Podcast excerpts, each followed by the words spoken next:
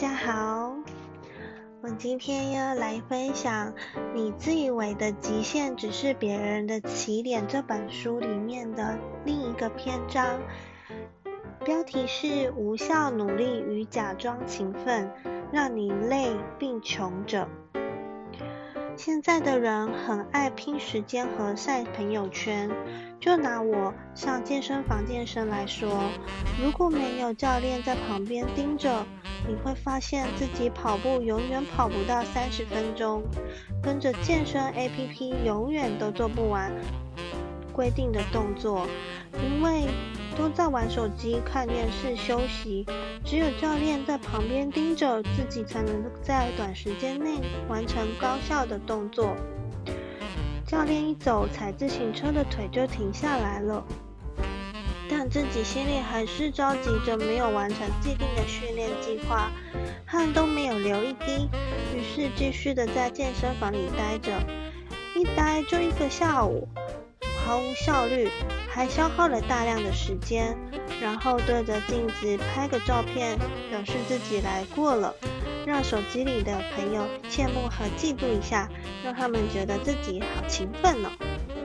是真的勤奋，还是假装努力？你的努力真的有效吗？除了健身，你做其他的工作怎么样？加班都在勤奋打字，冥思苦想。还是先吃两个小时能报销的晚餐，再头昏脑胀的打开电脑呢？上课总是聚精会神的听讲，还是到了教室就趴在桌子上睡觉呢？你的时间用的比别人少，身体也挺疲劳，但你做出了一个很累很辛苦的假象，可得到的却比那些看起来没你下功夫的人还少。别人都这么厉害，你只有绝望的人生。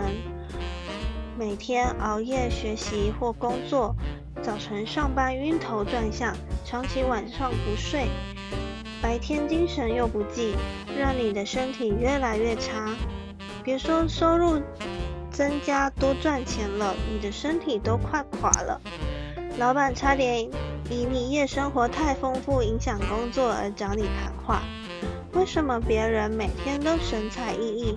为什么别人不仅不困还身体很好，自己就怎么那么挫？他们都不是人吗？你只看到了表象，没看到精髓。除了极少数的人天生精力旺盛者，大部分的人都有自己的作息时间。我认识一位著名作家，每天晚上十点睡觉。早晨四点起床开始写作，八点写完去上班，开始一天的工作。你光看见他早上四点起床，学着早起了两天，但之后说什么也再起不来了，人生就此绝望。现在很流行早起，每天早晨五点起床到微信群里面打卡。太多人用五点起床表示自己很勤奋，晒在朋友圈里好像自己很努力。但努力之后的一整天，你过得好吗？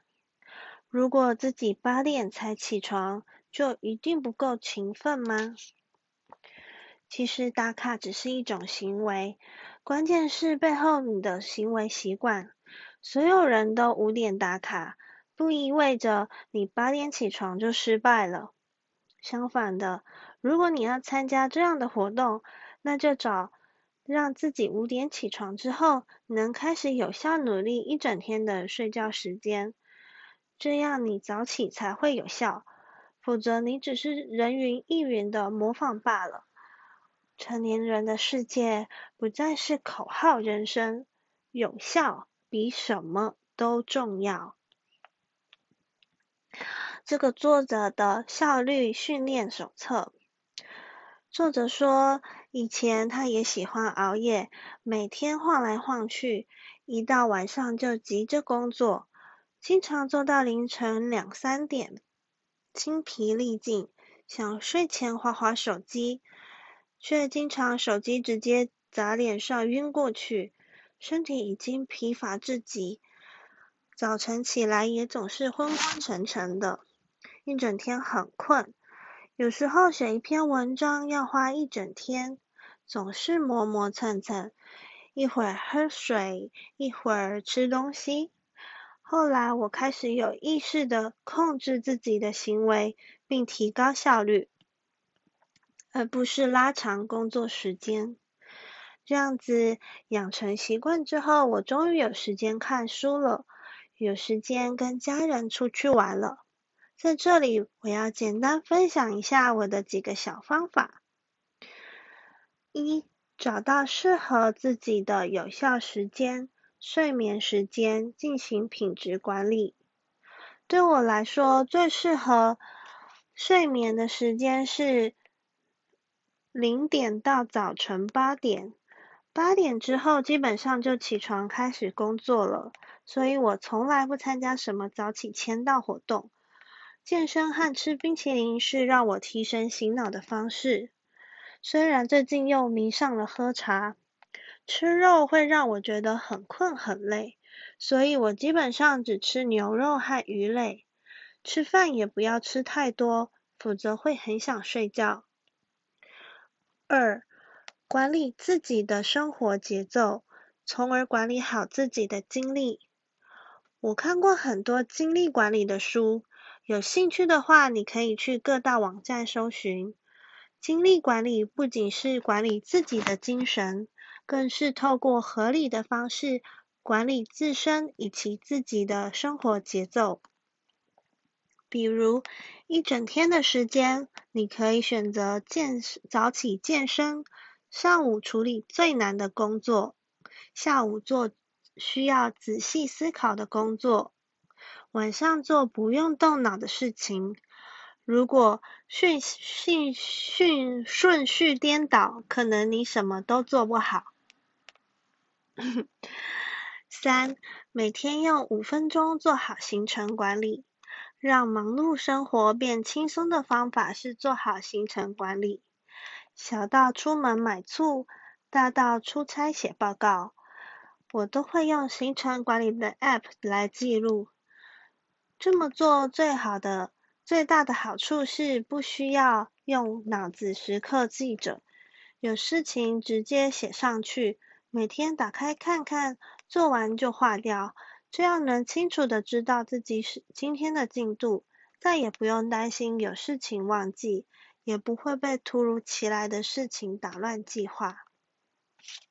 四、善用 APP 等高科技工具。现在手机 APP 很发达，很多人喜欢跟风，别人用什么自己就去下载什么。但其实每个人的需求不同，适合自己的 App 也不同。甚至不需要用到这个 app 所有的功能，可能就满足需求了。所以，我一般在找 app 之前，会先想好希望要找的 app 有什么功能。比如说，搜寻行程管理这个关键字，可能会出来很多 app。下载前三个，一个一个打开来用看看，就能找到适合自己的。我用的 App 基本上都是这样找到的，简单好用。五，白天不要躺下，脑子越用越灵活。无论你在家里还是在外面工作，只要醒来，最好不要再回到床上，除非你特别需要睡午觉，否则千万别停下来。只要一停止工作，哪怕是喝口水、吃根香蕉，你就完了。要重新进入状态太难了，很可能一个小时都无法静下心来。另外，呃，千万别担心用脑过度，你的努力程度离过度还很远。脑子从来都是越用越灵活，越用越快，不用就会立刻生锈了。嗯。六，规定自己完成工作的时间，劳逸结合。写一篇文章花一小时，做一个报告用两小时。有目标才有动力，否则拖拖拉拉的，一两天做完一件事，小事绝不是梦。七，凡事提前完成。老板说明天要的东西，你能不能昨天就做完，留下一整天的时间修改，或者是提前和老板争取一个修改的时间？如果凡事交件三小时前还在紧张的做，不是错误百出，就是思考不周全，最后重做的还是自己。以我写公众号为例。除非家里有急事，否则我基本上都会提前三到七天准备好公众号需要的内容。因为家里有两个孩子，大小事情随时都会发生。如果遇到要出差，基本上会把要做的事情提前两周全部完成。这样即使出差一天工作二十小时，也不会担心更新中断。最重要的是自己不着急，心情好，做什么都有效率。你要相信一点，别人没有那么神，你也没有那么惨。不要给自己设定太多的目标和太满的内容，一点一点往前走就好。我看完这篇文章之后，发现我自己有很多行程管理上面的盲点，像是我很容易会把行程塞得很满，然后。来不及做完就一整天，晚上就会检讨自己为什么没有做完，然后就很焦虑，带着一个焦虑的心情，隔天再起床工作。所以我觉得把自己的行程管理的好的人真的是非常的厉害。像呃，因为疫情的关系，在家里工作的人变多了，那很多人都会。可能在床上工作啦，或者是呃嗯房间的话没有书桌，呃就很容易会在床上就会很懒散。那我之前也有一个一个这样子的坏习惯，最近呢我决定我要让自己早一点起床，可以去附近的公园跑步，跑完步之后。我就回家洗个冲个热水澡，然后泡个手冲咖啡，再吃个早餐，然后呃早餐的话还是要均衡饮食，就是吃吃我吃的是早餐是那种呃传闻中日本人长生不老的秘方纳豆。然后配白饭，然后再配一盒烫青烫青菜，这样子我一整天就是要工作前的心情就准备好之后就开始上班。我发现这样子的工作效率变得更好了，就是比较有精神了，然后身体也不会这么疲累了。所以一开始。真的要踏出去那一步很难，但是一旦你踏出去之后，你会发现你的人生就会变得不一样。嗯，今天呢跟大家分享这篇文章，然后希望大家呃听到这这一集的广播的节目之后呢，也能跟我一样，每天早上可以早一点起床。让自己有一个完整的呃冥想跟跟运动的时间，然后让自己的生活心情越来越健康。